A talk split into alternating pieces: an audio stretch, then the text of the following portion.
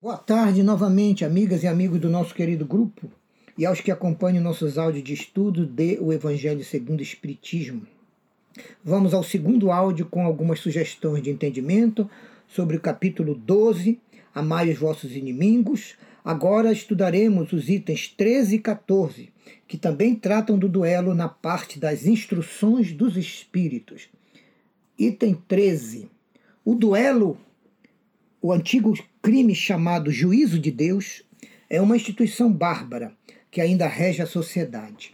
Que diríeis, no entanto, se visses dois adversários mergulhados em água fervente ou sendo marcados com ferro em brasa, a fim de ser dirimida a contenda e as injúrias entre eles. E aí se reconheceria estar com a razão aquele que melhor sofresse essas provas. Não dirias que são bárbaros esses costumes? É verdade, mas o duelo é bem pior do que isso. É assim que começa o instrutor deste item 13. E eu comento: como pode o homem ter tanta audácia e desrespeito para chamar o duelo de um juízo de Deus? Deus não tem nada a ver com essa ignorância rebelde e orgulhosa de homens fracos na fé e na verdadeira coragem moral. Quem é mais forte e corajoso? Aquele que reage descontrolado e ataca com fúria qualquer ofensa ou injúria, por menor que seja, para se vingar de seus desafetos? Ou aquele que tem a força e a coragem de resistir aos seus defeitos e imperfeições morais, optando por esquecer as mágoas, as injúrias, deixar para lá, tolerar, compreender e perdoar?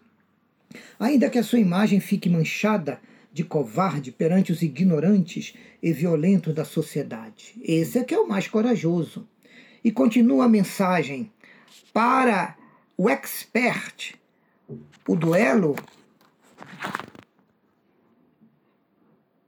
é um assassinato praticado a sangue frio, com premeditação, pois está certo da eficácia do seu golpe fatal para o adversário, que morrerá em virtude da sua fraqueza e da sua inabilidade, o duelo será um suicídio cometido com a mais fria reflexão.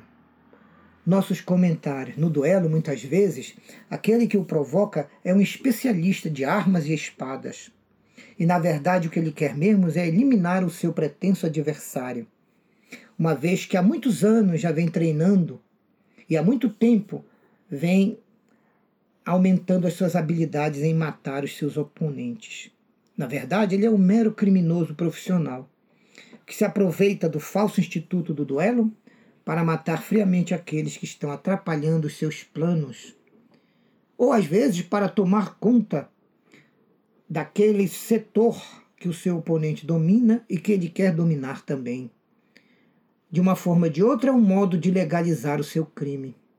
Enquanto isso, o outro sabe que irá morrer e vai para a morte na condição de suicida. Suicida indireto, esperando um milagroso golpe de sorte para se manter vivo. De qualquer forma, em um duelo, temos sempre um homicida e um suicida, que marcam um encontro macabro com a morte. Às vezes morrem dois, os dois. Então, como será reparada a ofensa? E como é que eles se reencontrarão no mundo espiritual? Voltamos para a mensagem. O nome juízo de Deus indica uma fé ingênua na justiça de Deus, que pretensamente não iria deixar morrer o inocente. Ao passo que no duelo, tudo está confiado à força bruta, de tal sorte que não raro é o ofendido que morre. É um estúpido amor próprio, uma tola vaidade e um louco orgulho. Quando sereis substituídos pela caridade? Pelo amor ao próximo e pela humildade que Jesus ensinou e exemplificou.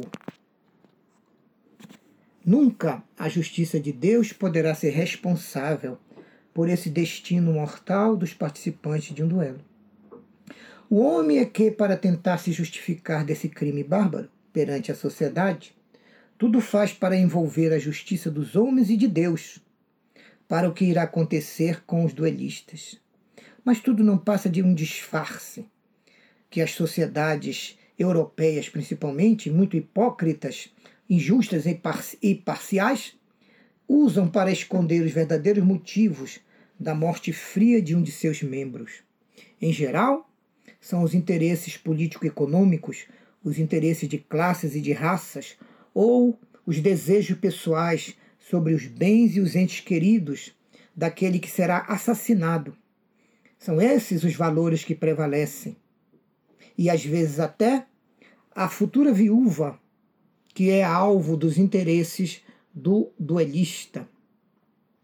E o espírito protetor, que é autor da mensagem, termina dizendo: somente quando o respeito, a dignidade e a caridade prevalecerem, é que desaparecerão esses preceitos monstruosos que ainda governam os homens e que as leis são impotentes para reprimir. Porque não basta interditar o mal e prescrever o bem. É preciso que o amor ao bem e o horror ao mal dominem o coração do homem. Um espírito protetor, Bordeaux, 1861. Comentário final. Tem toda razão esse espírito instrutor. É preciso conscientização, força de vontade, perseverança e muita coragem e fé no futuro para que o homem substitua em seu coração e mente a gama de imperfeições morais, de vícios e paixões inferiores que o infelicitam e o fazem infelicitar os outros. As legislações humanas não têm impedido o homem moralmente inferior de praticar os seus crimes. Somente a sua concreta mudança interior, de forma estrutural e definitiva, conhecendo, entendendo e vivendo a doutrina de Jesus, é que poderá solucionar para sempre este problema dos duelos de todos os tipos, desde os duelos mais antigos e tradicionais, os de matança organizada com patrocínio, com testemunhos, padrinhos, até os duelos atuais, mais silenciosos, mas não menos extravagantes, nos lares, nas relações humanas, sejam elas conjugais, as profissionais e as relações sociais. Item 14. Que juízo farão de mim, costumais dizer, se eu recusar a reparação que se exige, ou se eu não castigar aquele que me ofendeu publicamente? Ora, os homens atrasados e inferiores vos censurarão, mas os que se acham esclarecidos pelo progresso moral e intelectual dirão que procedeis de acordo com a verdadeira sabedoria quando vos recusais a participar deste pacto de morte. Comentários: O que importa o falso julgamento dos outros e da sociedade se eu realmente não fui covarde ao evitar o duelo e a vingança com aquele que me provocou? Pelo contrário, só Deus sabe o esforço e a força que eu empreendi para sufocar a minha revolta e o desejo de vingança, e para eu conseguir compreender que o meu irmão ou é muito infeliz por sua vida e quer morrer ou matar, pensando acabar com seus problemas, ou há um motivo oculto e interesseiro que eu não conheço, pelo fato dele querer me atingir a mim e aos meus entes queridos, afastando-me do caminho, talvez para dominar e explorar para sempre a vida dos meus entes queridos. Mas o que me conforta é saber que Jesus assim nos aconselhou perdoai sempre. Perdoai o ofensor, mas não deixai de combater o erro sempre. Ora, é muito melhor eu estar ao lado de Deus e do Cristo do que ficar do lado da sociedade preconceituosa, dos homens orgulhosos e das pessoas extremistas. Então eu prefiro ficar com Jesus e com Deus em razão de uma palavra dita impensadamente ou de forma irreverente, continua o instrutor espiritual. Às vezes, vinda de um irmão, o vosso orgulho se sente ferido e respondeis irritado. Daí surge a provocação. E da provocação vem o convite ao duelo. Mas perguntai antes a vós mesmo se procedeis como cristãos. Perguntai que contas ficareis devendo à sociedade, privando-a de um de seus membros. Perguntai também à vossa consciência, e o remorso que vos assaltará por haver de roubado um pai, um esposo ou um filho de alguém que agora chora. É verdade. Após séculos de análises e de estudos, não há mais como justificar uma disputa de morte, por qualquer motivo que seja.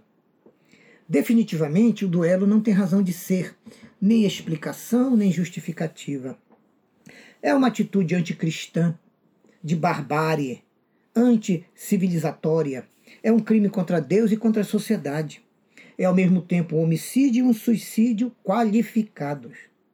É o abandono da caridade e do bem e o cultivo da violência, do egoísmo, do orgulho e da vaidade. Certamente, quem me ofendeu deve uma reparação.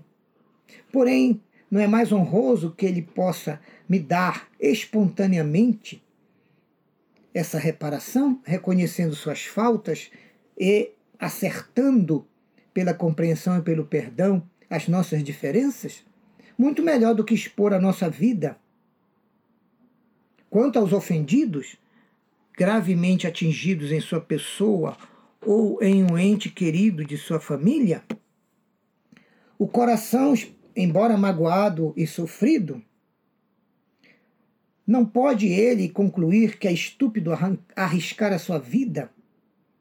Porque, estando ele morto, ou o outro que o desafia estando morto, por acaso a afronta, a ofensa ou a injúria deixarão de existir? É óbvio que não. O nosso comentário.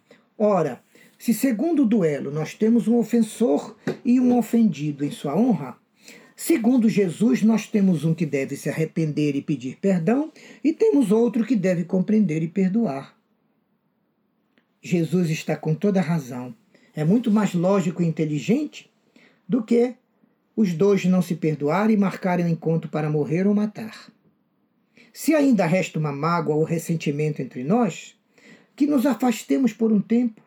Vamos esperar a poeira sentar passar um período de descontrole emocional, de raiva, e quem sabe se no futuro até poderemos voltar a sermos amigos como éramos antes.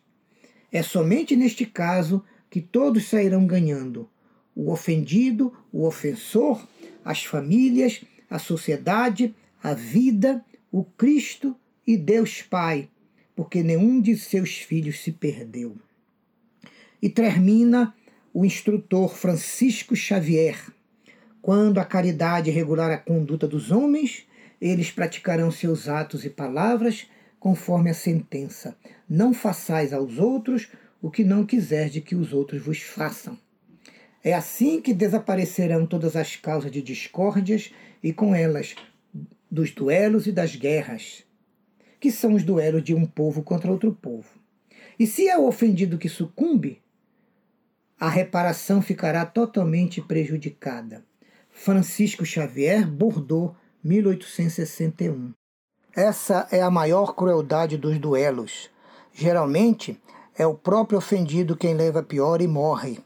Então, ele perdeu a vida para reparar o quê? Se nada foi reparado.